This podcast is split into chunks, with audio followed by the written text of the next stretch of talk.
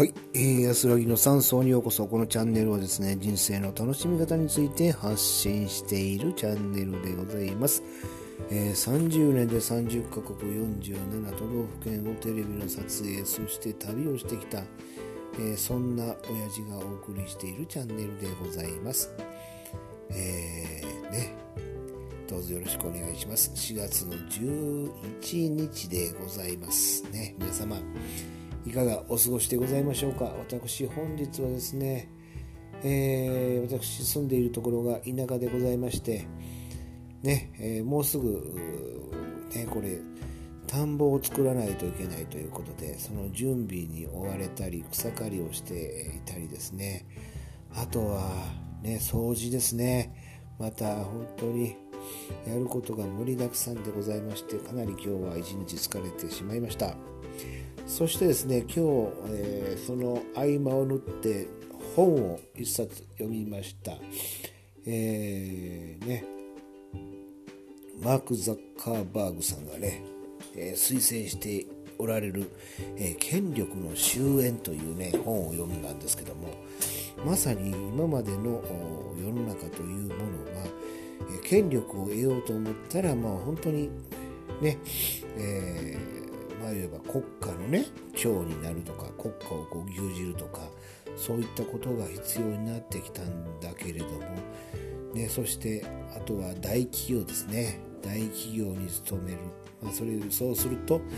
えー、巨大な権力を持てた、ね、しかしこのインターネットとかいうことが出てきて、えー、人がですね今まではこうピラミッド階層だったものが、えー、このインターネットのつながりによってそういった関係では全部なくなってきたんだっていうお話なんですよね。そして、えー、各ね、そういった組織ですね、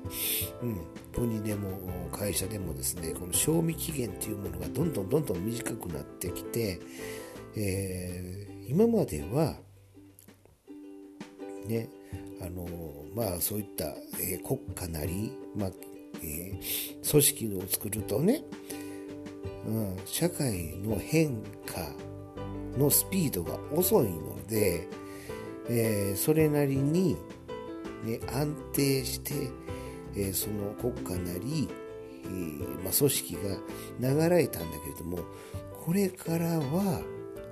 これからはですよ。ね。その